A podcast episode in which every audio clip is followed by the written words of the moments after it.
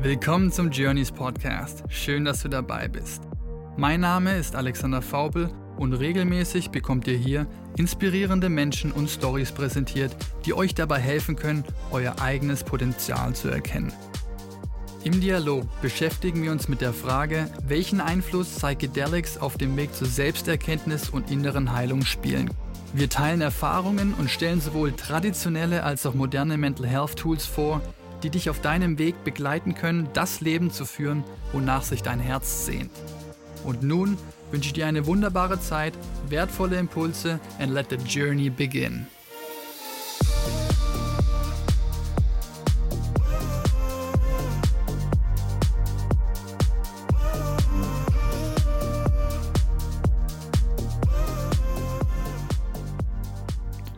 Mit dem neuen Intro gibt es nun auch wieder eine neue Folge für euch. Und für mich ist diese Folge sehr speziell und wichtig. Und zwar aus dem Grund, dass ich zum ersten Mal eine Ärztin zum Thema interviewen konnte, die offen hier über ihre eigenen Erfahrungen mit Psychedelics spricht.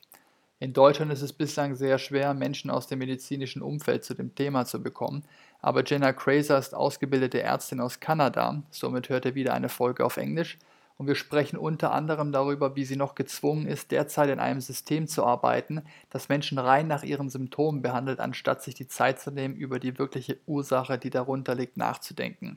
Sie hat deswegen zum größten Teil aus Frust ihr eigenes Business gestartet, um zukünftig einen holistischeren Ansatz für ihre Patienten anbieten zu können, der auch Psychedelics nicht ausschließt. Wir sprechen zudem über bestehende Irrglauben, die medizinisch bereits widerlegt sind und welche Art von Untergrundarbeit es derzeit schon weltweit gibt, bei der Menschen zum Glück Heilung erfahren können. Ich hoffe, ihr habt so viel Spaß bei der Folge, wie ich es hatte und ihr seid nächste Woche wieder dabei.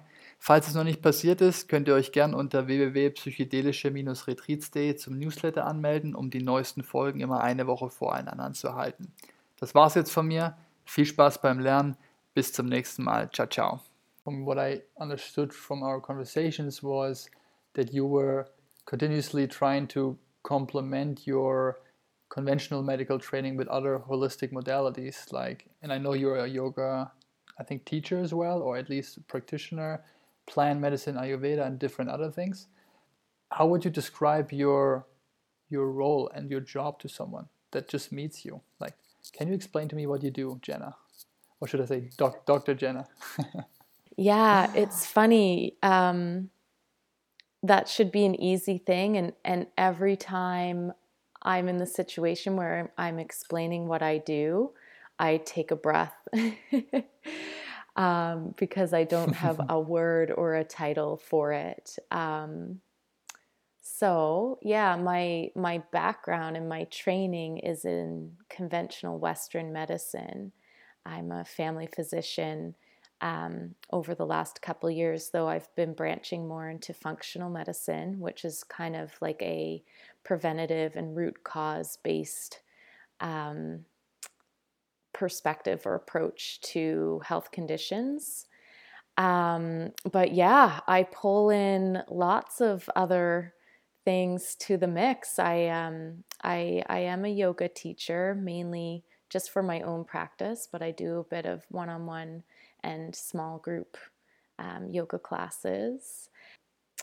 I I re- recently launched a business, Rising Rose, uh, is about bringing a more holistic, um, individualized healthcare approach to people who are motivated and looking for something beyond um, their regular family physician Western medicine care and I'm I'm still very much a student. I I actually spend a lot of time in courses and workshops and training, sort of honing in what it is I'm actually doing and offering. So I, you know, do I say I'm a part time family physician and a, a part time holistic um, wellness advisor and a part time student? Um, I guess that would make the most sense. And yeah, within that, I I do a bit of work that takes me um, to some rural places in British Columbia, Canada, as well as Northwest Territories, so Canada's north. Um, and yeah, when I'm doing that work, it's definitely more kind of in the conventional medicine realm. But even, you know, especially over the last year since I've been working a bit more with plant medicine, I see that work as symbolic um, in a way as helping to plant small seeds or show people that there's there's more than just the apparent systems that we're in if that makes any sense oh, a lot um, is that the the experience that you were just mentioning, referring to the one I was part of, ayahuasca last year in Peru, or were there others that you would see as kind of that symbolic idea of showing people there is more to this whole approach than you might know? Hmm. Yeah, yeah. Well, I mean that yeah, our our retreat at the temple was certainly certainly a part of that. That I I went there more, you know, looking for um, some of my own learning and healing, and then connecting with others. Yeah, and and you know, and then sometimes I feel I'm going and working in this these places to bring, you know, whatever it is, a little bit of what I have to offer to others.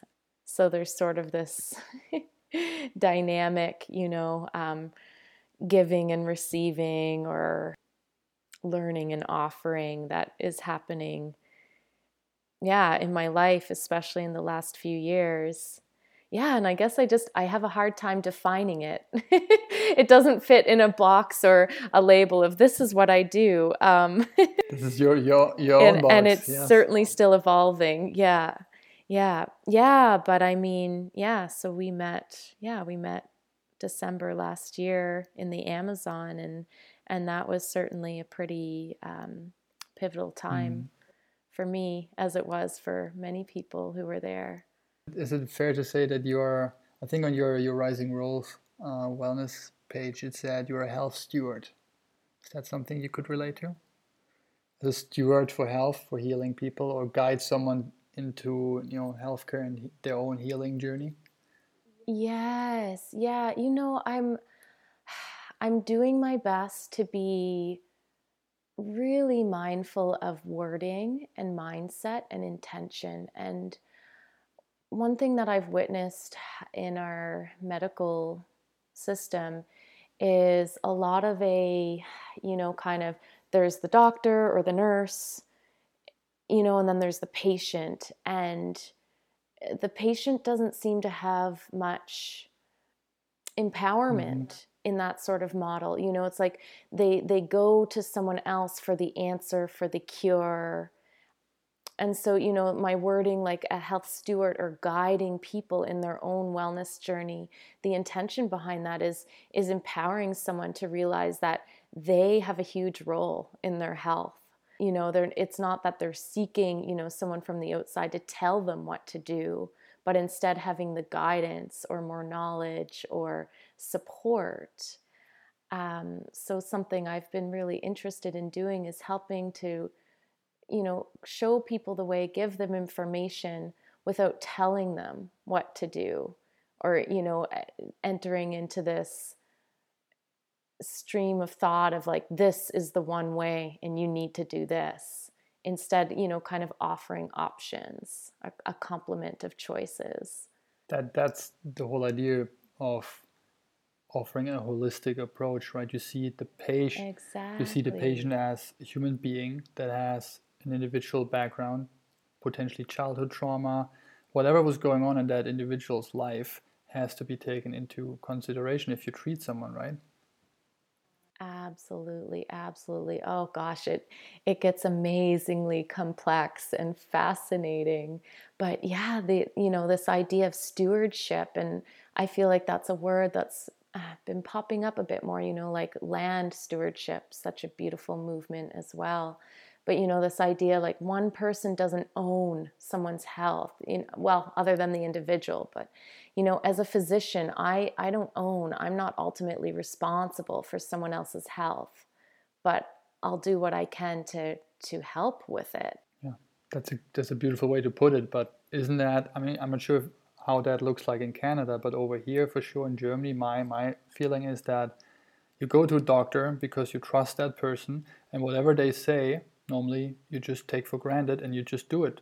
They say, all right, you take that pill and it will lower your anxiety or it will help you with this and that and then you just swallow that pill and you shut up and this is this has to be true because the doctor said so is that the same perception in, in canada or do you see that changing more and more is the, the system being challenged or questioned yeah it's such a good question both both um, you know i think certainly that has been um, that has been the status quo for a long time. However, I'm seeing it, you know, definitely more and more. People are interested, you know, in having a more active role, you know, and of course in their wellness. Um, and people are starting to question, you know, the physician or the specialist or whomever they're seeing. They're starting to ask more questions. They're not taking such that active role.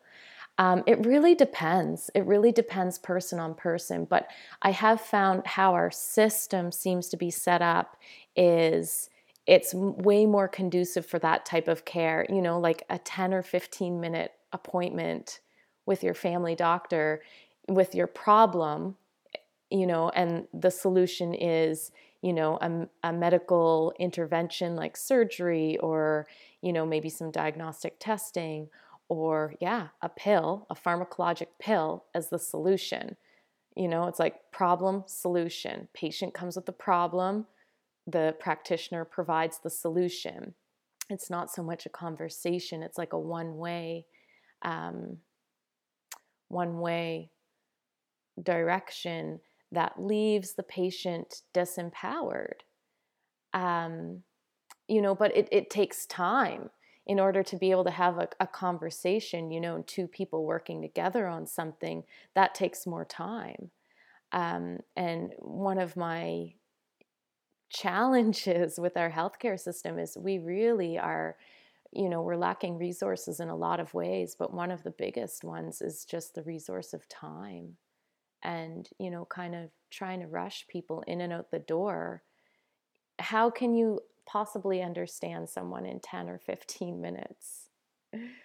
I'm I'm 34 and I still don't understand myself. You know, again, another beautiful thing that plant medicine and you know this inner work yoga has been so amazing for. But my God, I feel like I've just started to scratch the surface sometimes. So you know, and and all of that really does interplay into our health. So yeah, someone's coming in, you know, you're you're rushed in and you're rushed out and you're given a pill. It's it's almost a feeling of like it's bewildering. Um, and so someone who is really wrapped up in their in their health, they're worried, fearful. You know, it's I think easier to feel like you've met an expert who's telling you the answer. This is what I do. You know, it's almost like a mm-hmm. relief. Mm it's taking away responsibility. But with that as well, we're giving up our sovereignty. So true. That that's such an important point. This, I think that that plays it so well. This notion of, please, ta- I just want you to take away my pain. But what that says is, please also take away the responsibility that I have right now to take care of my own health. Right. Yeah, we're putting that responsibility in someone else's hands. It's clearly the wrong hands. And yeah. Ah. Uh, well, and even if they are well meaning hands, it's still someone you're giving it away, right? And so if you aren't empowered, if you aren't able to, I don't want to say be in control because that's a whole other topic, a whole other illusion. Um, but yeah, I mean, yeah, you're you're giving away your empowerment, and so um, yeah, you're. How are you able to partake if that's the case? yeah you just take back ideally you, you like you said before you're trying to empower your patients more so give them more of the responsibility of their own health back i would you know that sounds to me like that and then my question is for me personally when i did the journeys and the ayahuasca ceremonies what that taught me more than anything else was okay wow my body is the ultimate source for wisdom and if i just leave my body do its job everything should be okay.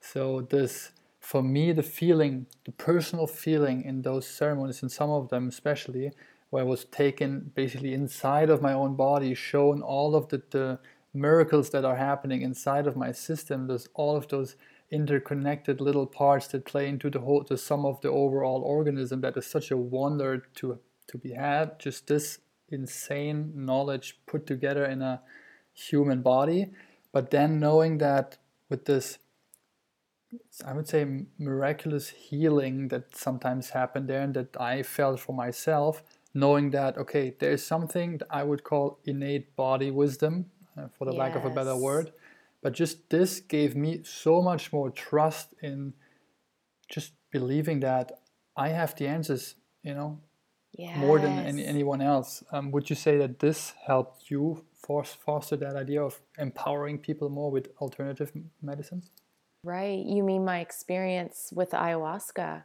Yeah. For, for instance, or overall yeah, plant medicines. Yeah, yeah, absolutely, absolutely. And I, I love what you said there, you know, that innate wisdom of our bodies. And yeah, before I touch on some of my experiences with plant medicine with regards to that, I just, yeah, I'd love to highlight that. I think that's so, that's such a, a huge thing for us to remember. And I think it's something that society in general has forgotten and or takes for granted you know? And and then that plays into that whole piece of fear you know wanting the the physician or the specialist or whatever other health provider to give the answers to restore our health not trusting in ourselves in our bodies. I mean humans we've been around for a while we've been reproducing you know a, a female can grow and give birth to a baby. How amazing is that right? And and it's easy for us to take that for granted. Our our cells what are we? 72 trillion cells in a human body and they are constantly you know dividing and renewing and dying and just cell turnover and you know replication and all these processes. Um, yeah so of course our bodies have this innate wisdom. They it, the body knows what to do. We we just get to disconnected from that and forget that. Um, and that's that's so cool that that was one of your teachings when you were in the amazon but of course um, but yeah i mean for me personally part of why i initially went to plant medicine actually was this this feeling or this sense that something wasn't quite right. I had um, I had a discomfort with where I was in my life, and I couldn't quite put my fingers on it, but I was seeking, I guess you could say, for clarity or a greater sense of purpose. Um, my gosh, I was also just wildly curious. Um, and there were some you know personal things as well that i was hoping to heal but you know a part of it was i was working in this western system not feeling satisfied feeling burnt out feeling like it didn't resonate and i wasn't sure why i was internalizing a lot of that you know there was something wrong with me i wasn't a hard enough worker maybe i wasn't intelligent enough. Maybe I wasn't cut out for it. Um, and one thing plant medicine work has beautifully shown me is, you know, that I I have the opportunity to listen to my intuition and listen to what my body or spirit are telling me and trust in that and and I feel what I was picking up on was just recognizing some elements of this system or this medical model that aren't truly serving people to be empowered and or to be actually well and healthy.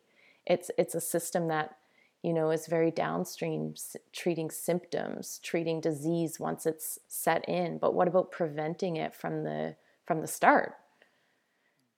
Um, and plant medicine has really helped me to see that and, and listen to some of those those feelings and discomforts that I've been having and honor it like honor it and starting to build a new a new career and and bring in new elements that that feel like they could be more impactful.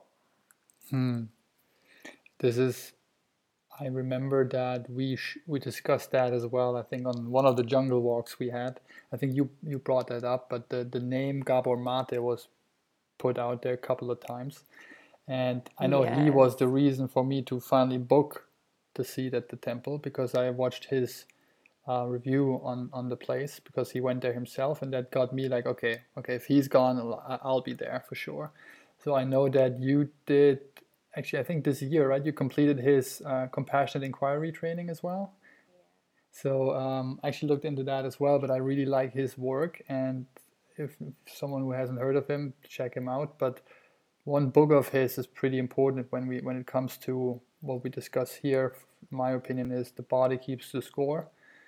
This this idea of doesn't matter what happened in your life, right? And if you if you think you you survived let's say childhood trauma and it is not part of your system anymore because you don't have to th- like consciously think about it and you believe you're you're survived and you're over it your body will keep the score. So your body and your nervous system will keep in all of those imprints of those traumatic events and that will it will keep them as long as you do not work with them and go through a way of releasing those stored say emotions and you know uh, energies, if you want want to say. What is your could you relate to that after having done his inquiry training? How's that influencing your day to day practice as well?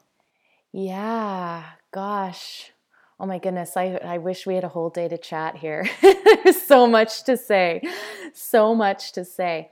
Um, Gabor, he's doing amazing work, and he, yeah, I, I feel like he is, um, he's really bringing you know the spotlight on trauma and and our experiences and how the body um, reacts and stores these um, in such a good way. He's really he's very um, yeah very good for um, bringing more respect and attention in a in a good way to the plant medicine community as well. One just a side note. So he he actually wrote when the body says no. Mm the body keeps the score is a very similar similar work um, by um, Bessel van der Kolk, yes. I believe, also an MD, and they they really do, yeah, they really um, they are saying some similar things. But what I loved with Gabor Mate's when the body says no is this idea, like the even the the way we're living, not even necessarily a trauma but even the way that you're living can set you up for disease. You know, it, people who are known to be people pleasers have higher rates of cancer, including breast cancer. Um, and and that to me, when I read that book, was was um, very eye opening. You know, just thinking of what creates or causes disease in a whole new way. You know, it's not just some random event that the cells start dividing you know out of control. It's what caused that to happen. It you know someone wasn't listening to their own needs. They're sending their body these signals to not listen to themselves you know? And then you think about sort of how does that translate on a cellular level? The cells aren't listening to their own signals anymore. Fascinating fascinating um, but yeah, Gabor, you know, it, it was funny. A lot of things for me kind of seemed to all come up at the same time. Like I had, I had attended a conference that was um, talking a lot about um, plant medicines and some psychedelics, you know, in our society today as well as in healthcare. And Gabor's name was coming up a lot. And I was very curious about ayahuasca in particular and it was kind of like all all of them happened almost at the same time. Like i i did my first retreat overseas with plant medicine and within i think 2 days of returning from that i'd signed up for the compassionate inquiry with gabor mate and also signed up for the ayahuasca retreat at the temple that december. Um, so it was kind of like i I saw a little bit of this world and I just wanted to dive right in. that's what normally happens. Huh? Um, yeah. Is it is that something that changed more after you went and ha- overseas and having those experiences yourself when it comes to consulting your patients in in the realm of your system. It's it's body mind and spirit or body and your emotions and the spirit or like i don't know how you frame it. How would you say those personal experiences shifted directly when we when we also always talk about integration of those experiences yeah. right? In your particular case you have you had those experiences yourself so many beautiful ones in that.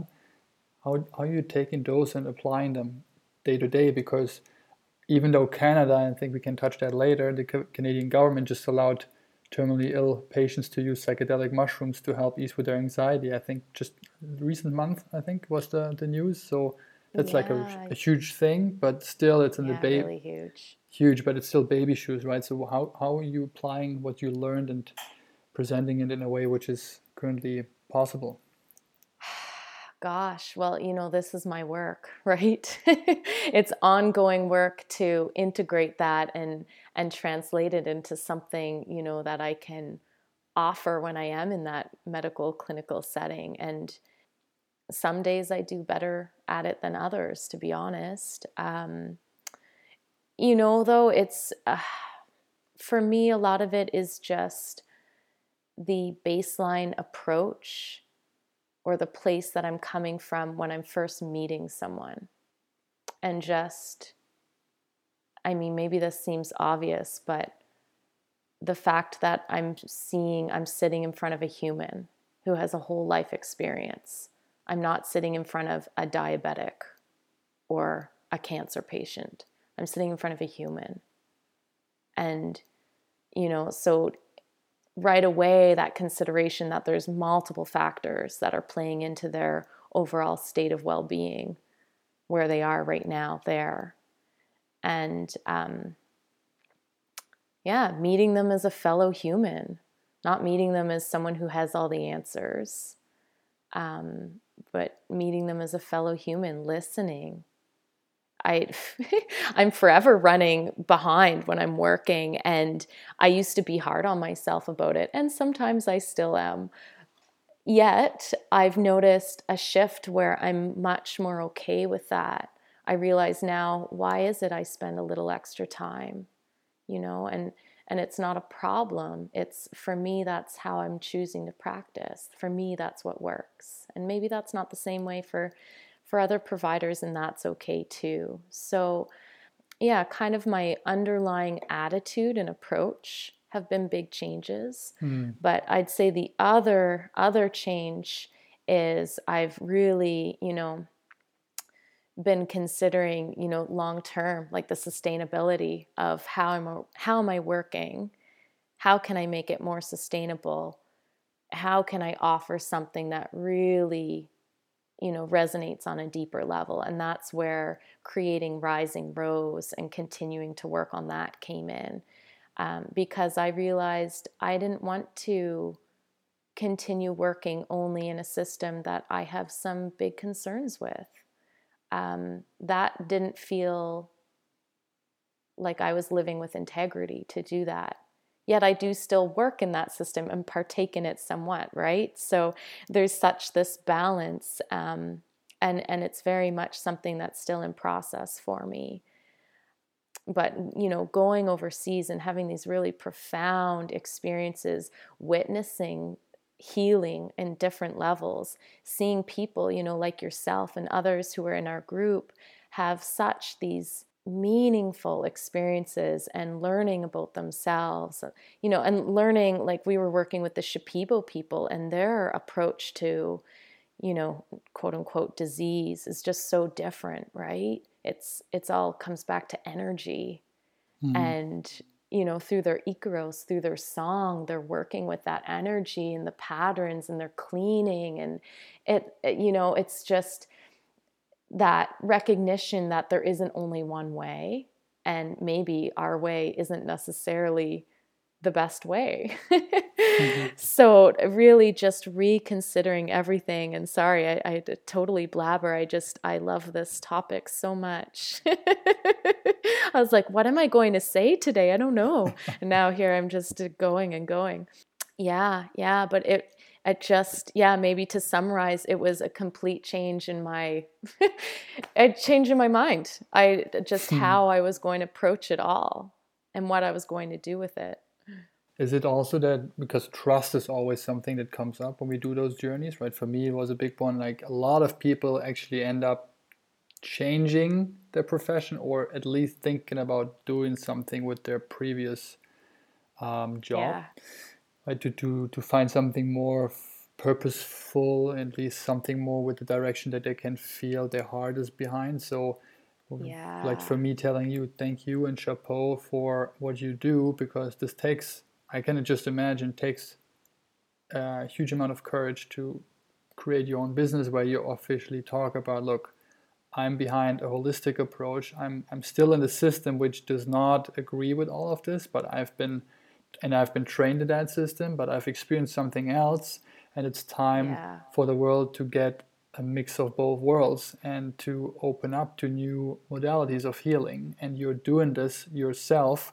And when I think and talk with my my friends and relatives here that are also medical professionals and they tell me something like that there's still lectures that they have in university where they talk about LSD and psychedelics as the demon tools and chemical substances and molecules that will, you know, give you bad trips and you'll be a like a schizophrenic afterwards. Like, are you really telling me this? This is still the case. So if someone that has credentials like you as a medical doctor goes out there and talks about those substances with a more you know like a, a still a professional outlook, but still from a personal experience point of view that helps people, in my opinion, to relate more to those options that are available. And for me, this is all about sharing personal experiences, right? It's not forcing someone to this or do this and that, like you said before with your patients, sure. but offering options, right? It's a full menu and you choose what you want for dessert or for the main course.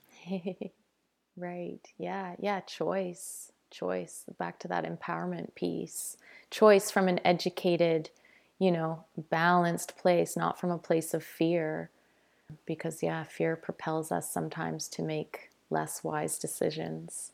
Yeah you know it's it's incredible. The last um, well in this month alone just you know to kind of shine a little light of hope on this movement like i and I'm, I'll be honest, I'm a small player in all of this. There's, I, there was a conference last week, the Psychedelic Psychotherapy Forum on Vancouver Island, and my gosh, I think they had almost 50 presenters, and multiple of them were medical doctors, psychologists, psychiatrists, you know, researchers, and then there were also people working with the medicine in other ways, like um, more kind of energy workers, I guess you could say. Um, a few were shamans, and they were part of this conference, which was very, you know, kind of like medical paradigm, evidence based, um, structured, yet they were presenting on the psychedelic resurgence and how amazing these tools could be if we started using them more in a good way. Um, the research that's behind them, which there is a ton of research behind um, some of these, you know, plant medicines and other substances. Um, but the war on drugs is still a thing. and, you know, a thing, there was big research happening. I'm sure you're aware of this back in the 70s that essentially was shut down and quieted for years. And we're still just kind of barely coming out of that. And it's challenging. I mean, it's, it's, illegal in Canada, um, most of these medicines. So, you know, like I, my ayahuasca experience was in the Amazon in Peru, where it is legal, and it's, uh, I'm pretty sure they've deemed it um, a substance of significant cultural utility and significance, and it's one of their like healing modalities. Yet here it's illegal. Amazing yeah so you know there's there's much work to be done and um, yeah, with that said, there's there's still a lot of fear and mis- misperception around some of this. And, you know, a busy physician may not necessarily have the time or the interest or even know to start looking into these these things, but more and more it really is coming, you know, names like Gabor Mate and and um, other, you know, people who are really kind of breaking the ground again in this work or they're bringing it forward and, and I think we're going to see a massive transition in the next few years. Oh, that is so great to hear from you because yes. I, I see it the same way. But when you talk about misconceptions from your point of view uh, that need to be talked about, what are your, like in Canada, I'm not sure if, it, if it's, that's similar to the US, if it's completely different. I mean, you started now legalizing mushrooms in, in certain areas as well. What are the, the typical misconceptions? And maybe if you if people come to you in your in your practice and then they see well you mentioned plant medicine on your webpage what is that? Like how does that work? What is your view on it? Yeah. Yeah. It's it's so individual you know people's own experience and their their um, perceptions. Um, i think honestly if we were to really distill it down though it comes back to fear it's it's unknown and a lot of people approach the unknown and I can admit to doing this as well sometimes, you know, we approach the unknown with fear and, you know, mistrust. You know, so some, you know, some of the misperceptions could be it destroys brain cells. There might be long term health effects bad health effects, which is amazing because a lot of the research is actually showing the opposite. You know, like ayahuasca, for example, they've shown has like neuroprotective effects, neurorestorative effects, not to mention all the mood enhancing and, you know, um, addiction benefits that it may have. But yeah, there's, you know, this this thought that oh, these are dangerous, dangerous substances that need to be controlled and you know the druggies do these substances they're they're kind of lumped in with some of the other you know substances like heroin or crack cocaine which in my opinion don't really have a therapeutic um, benefit and are taken often for such different reasons but yeah they're kind of categorized in that same title is Dangerous Addictive Substances. Research is showing psychedelics aren't addictive, especially when used in a more intentional, you know, healing or ceremonial setting. Yet, a lot of people still consider them to be, yeah, something that one shouldn't shouldn't explore meddle with. You might become a drug addict you know on the street. It's it's wild. Just um, after the one ma- just take it once and you'll be an addict and a, a prostitute. Right? And i mean there was there was a huge public health effort to to help keep people away from drug use and addiction which you know served some benefit but it also has really muddied the water around this when we make these blanket statements and lump everything under one category.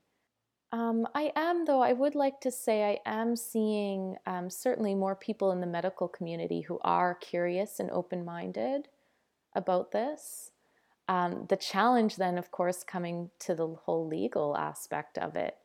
Um, even ketamine, for goodness sakes, a, a little bit of a side note, but ketamine is uh, it's a, used in anesthesia. It's used in you know the emergency room. It's used in by soldiers in the battlefield for you know situations where maybe procedural sedation is needed or treatment of acute pain and it's a very safe drug. It, the um, respiratory system is actually protected. People don't need to be intubated. Um, I think the biggest risk is actually, you know, for someone with really high blood pressure, it could go higher. But it, typically, it's quite safe. Now, the College of Physicians and Surgeons of British Columbia, where I practiced, just a couple weeks ago, basically put out this statement stating they don't support the use of ketamine for um, treatment resistant depression or PTSD or you know these uh, off-label uses of ketamine that have really been popping up in the last few years especially in the states and in Canada on a smaller scale. Our our college put out this statement saying you know like physicians shouldn't be doing this unless it's in this specialized accredited facility you know which like i don't know maybe uh, not even a handful of those exist and there's like tons of rules and regulations in order to get one of those started. Meanwhile there's all this evidence plus experience of people using it to great benefit with almost no risk when used you know mindfully and safely according to a protocol and you know they released the statement saying it's very it could be very dangerous there are high risks. They didn't even put who the author of the this statement was. It like it just shocked me. I read it and i thought oh my gosh like we are we really are still in it this war on drugs. Mm. yeah it's so unfortunate. When you talk about okay there's maybe a handful of those facilities and there's so many big regulations around it and the need for those treatments would oh, be gosh. so much higher what is it for you and your your perception? Like what would it take to make this more available for people? Like what would be an approach that could work? Is that we need to loosen the regulations we need more of those facilities we need more medically advised people? Like we do we need to do it in more in uh, you know overseas what is what is your Gosh. your i wish i knew the answer to that yeah this is you know this is the conversation that is happening again and again like this this forum that i tuned into last week and you know these these psychedelic circles that are really looking at this you know from the medical lens. You know i think the risk is you know we could dive maybe a bit too hastily into this and and lose touch with some of the the sacredness of these medicines so, you know, part of this slower rollout isn't necessarily, you know, a quote unquote bad thing. However, certainly, I mean, there needs to be a general change in mindset, more education on on what this work really is that it's not you know just doing drugs yeah. you know what is the intention what is the possible outcome really putting that focus more there instead of these are dangerous substances that need to be controlled. I think shifting, you know, the the initial approach to what this is would be very beneficial. And yeah, training providers. Mm-hmm. Changing the system too, really. You know, again, it, what I touched on very early in our conversation, just the system where you know, we're limited by time, we're limited by resources, and we're downstream treating the symptom, the disease, instead of, you know, looking at the person as a whole, treating the root cause or keeping someone well, preventing the disease from starting in the first place. Yeah, so it's going to take a lot of changes, but we are seeing it, like you you um, mentioned. Um, the psilocybin for end of life distress in Canada that that was big and that was you know just um, the end of this summer that they approved the use I think I believe for four or five patients um, to receive psilocybin in like a therapeutic setting.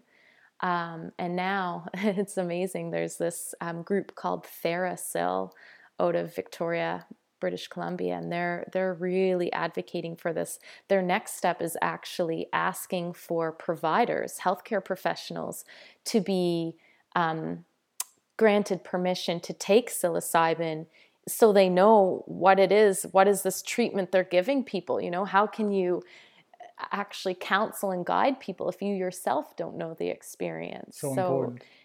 yeah absolutely you know like how would you really understand ayahuasca if you had not if you had not participated in the ceremony?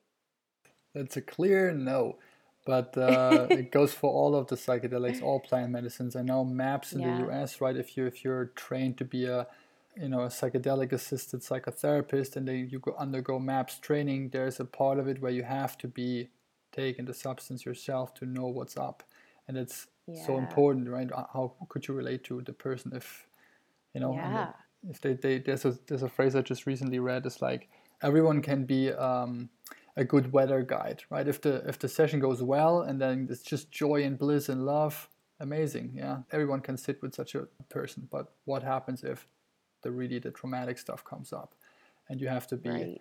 present, non-attached, and just be willing to sit with it and and don't you know just go with this. Right. Coming from a place you know an an overarching place of trust. Trust instead of fear. And and this work that work with plant medicine really helps anchor that in.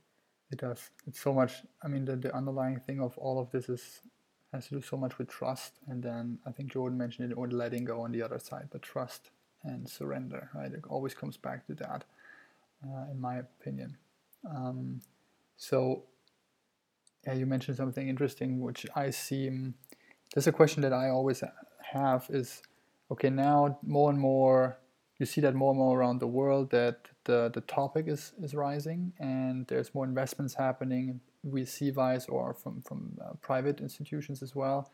I'm worried a little bit or I'm, I'm questioning if in all of this, the sacredness of those medicines mm gets yes. the appropriate you know amount of of uh, effort because when I compare ayahuasca retreat in the Amazon, the one we went to, which is so sacred in it itself and the way it was held, versus yeah. I imagine going into a clinic and I'll just give you a pill and this is it. You know, you just take this and that's it.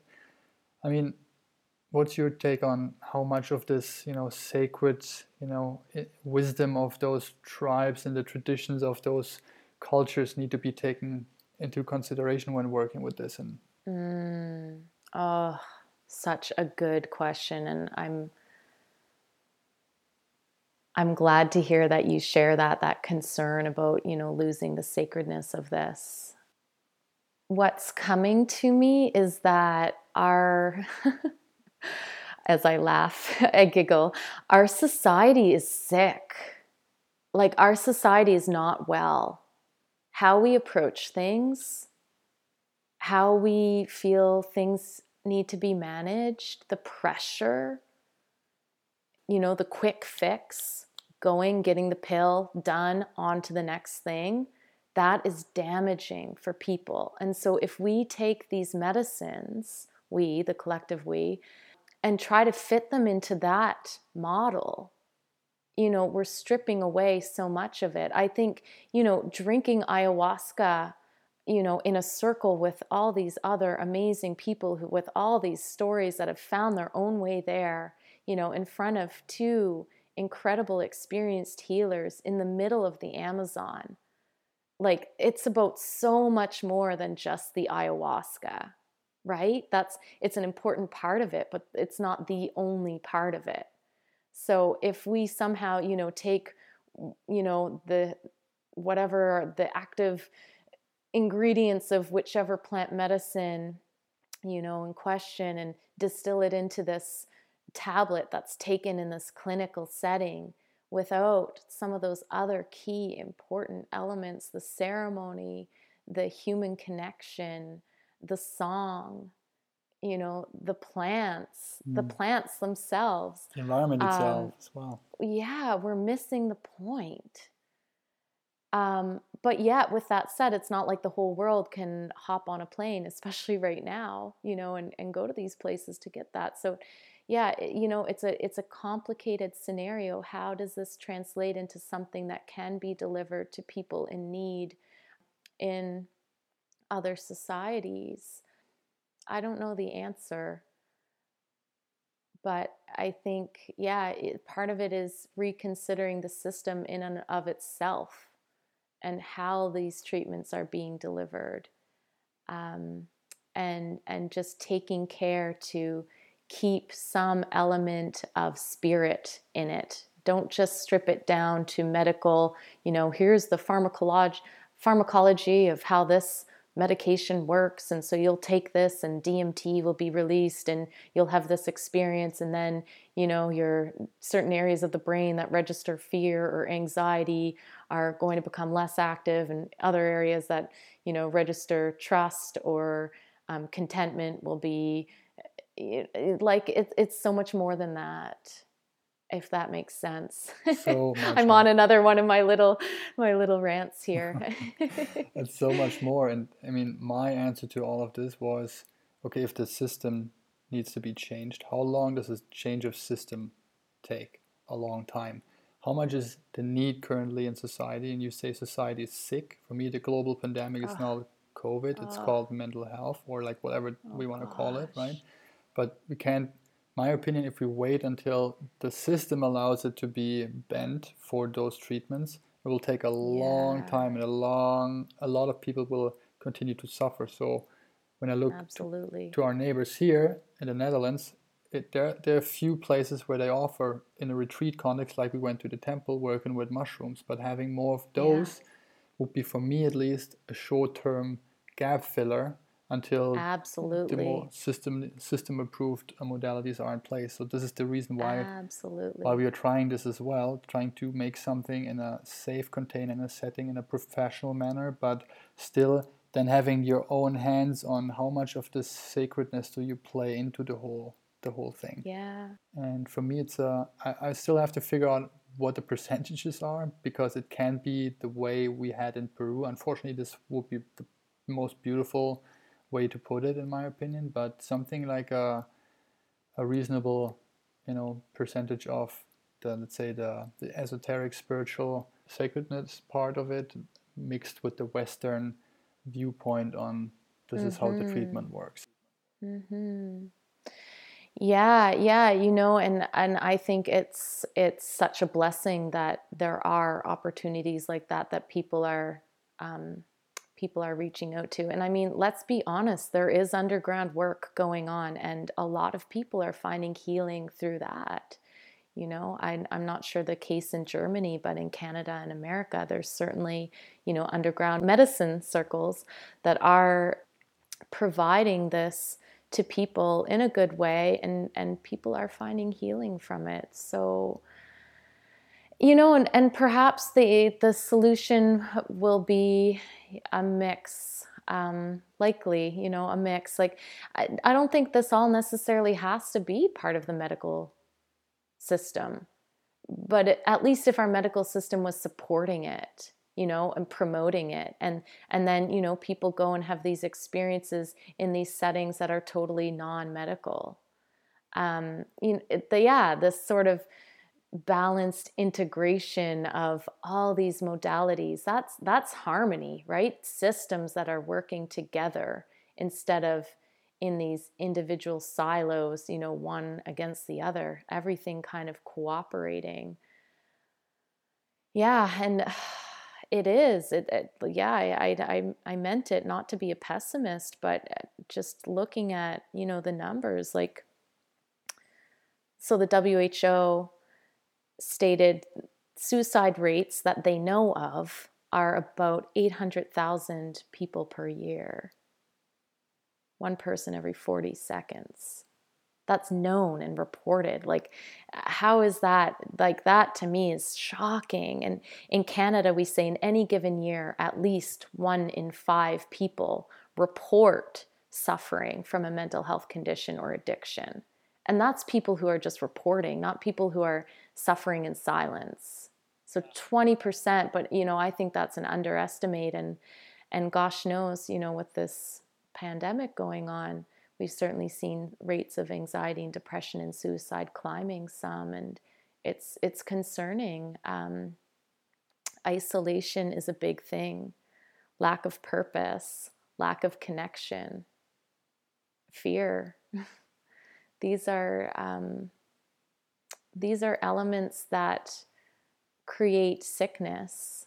Um, you know, the Spanish word susto, meaning fright, but with the Shipibo culture, um, susto is soul shock or, you know, a soul that has been fragmented away from the body and, and the shamans are working to bring the soul back, make a person more whole again.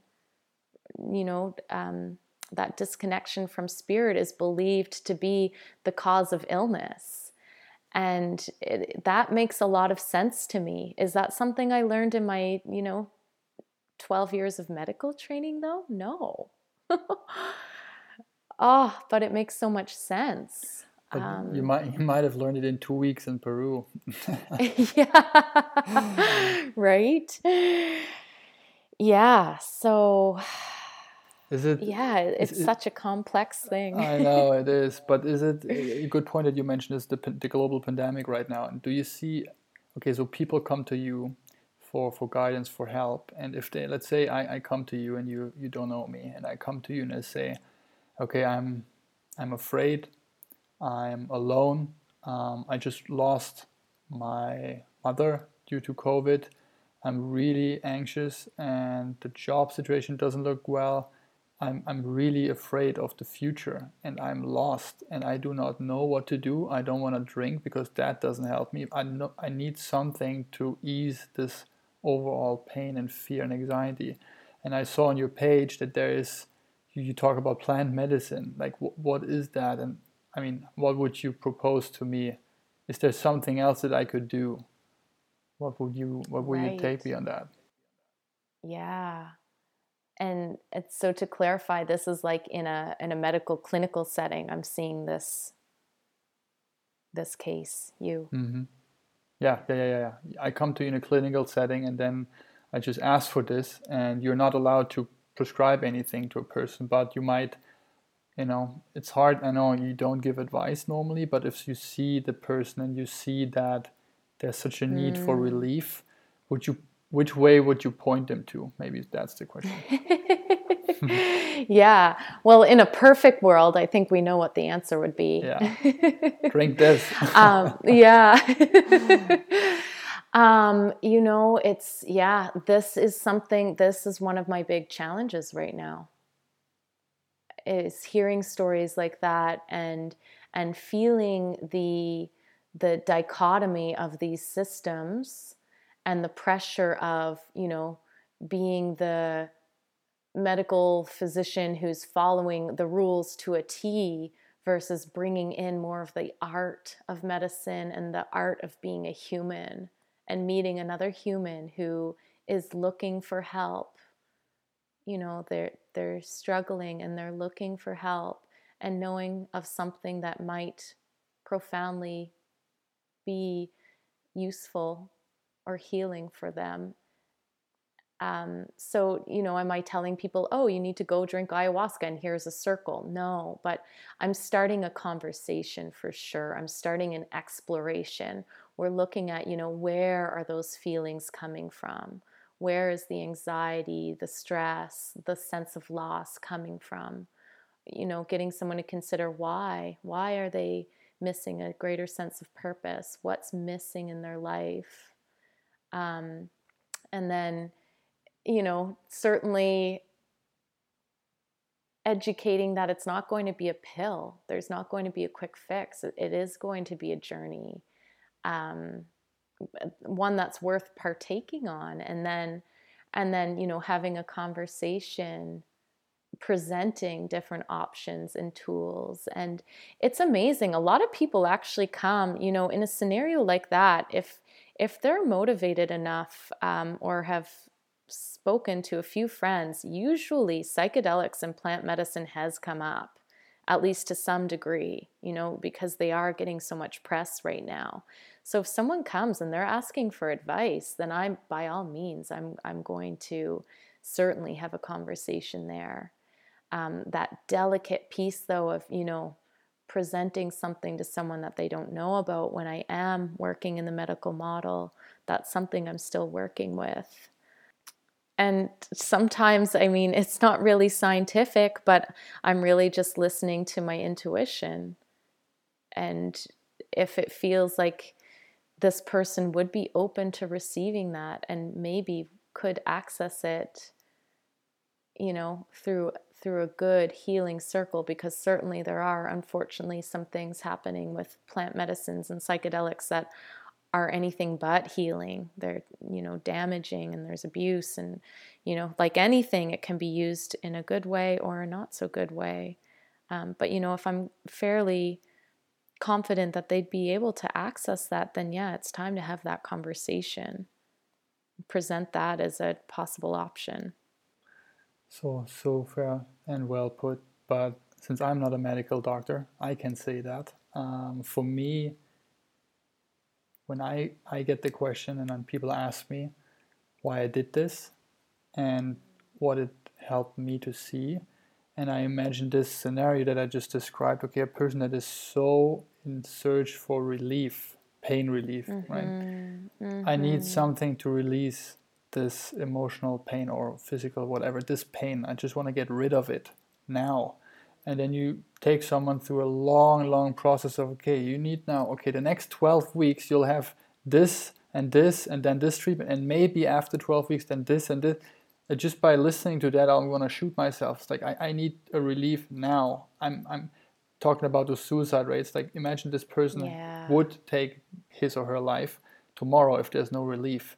And then for me, psychedelics is a symbol to okay, it's not the magical pill that cures the whole thing, but personal experience, you have such a profound, deep healing insight that can happen in just one session. It is incredible. And if you have had that, you cannot take it away. And then maybe that person regains that lost trust in something that is out there that could actually help with this.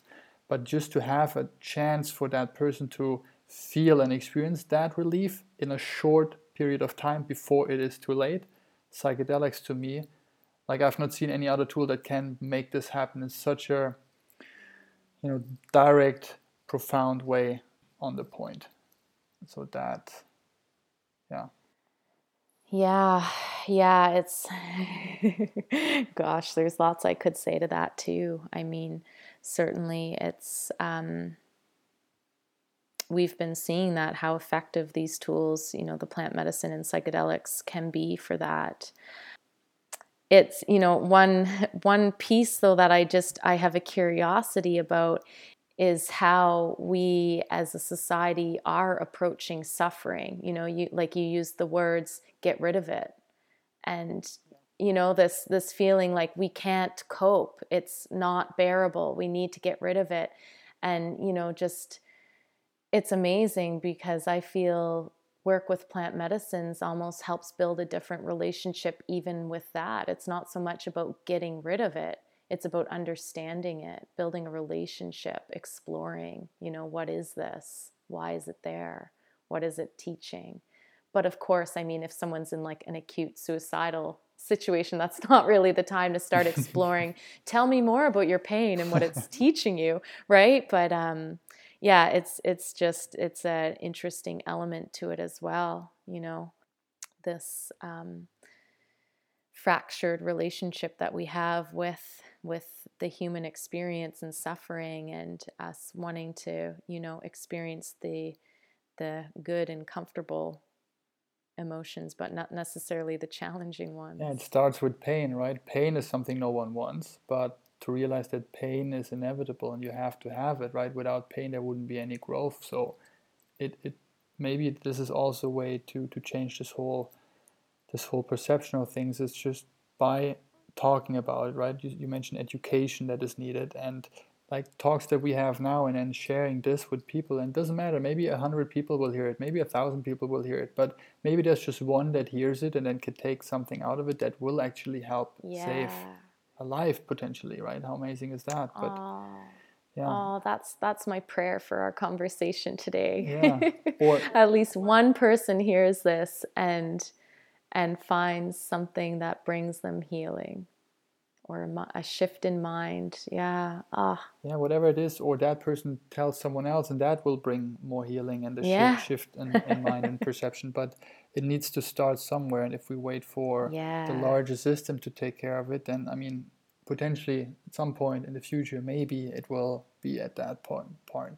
But yeah. Until then, I think it's so important that people like you and me, we just you know take it in our own hands and you already did with your your rising rose business that you started. Again congrats on that and amazing Thank that you, you, do it because i mean this hopefully also this will speak to people that are in a medical profession and are actually sick of the way it is currently being you know taught and what they have to do and maybe find strength in you know also stepping out of their own shadows and making that leap mm-hmm. to do something that they mm-hmm. really would love to do and what they truly believe in but the system yes. tells them you can and it's not allowed but the leap of faith yes leap of faith and then just do it leap of faith yes and for me this all sums it pretty much together is this this beautiful harmony when you having a psychedelic journey or plant medicine ceremony and you can experience and undergo that yourself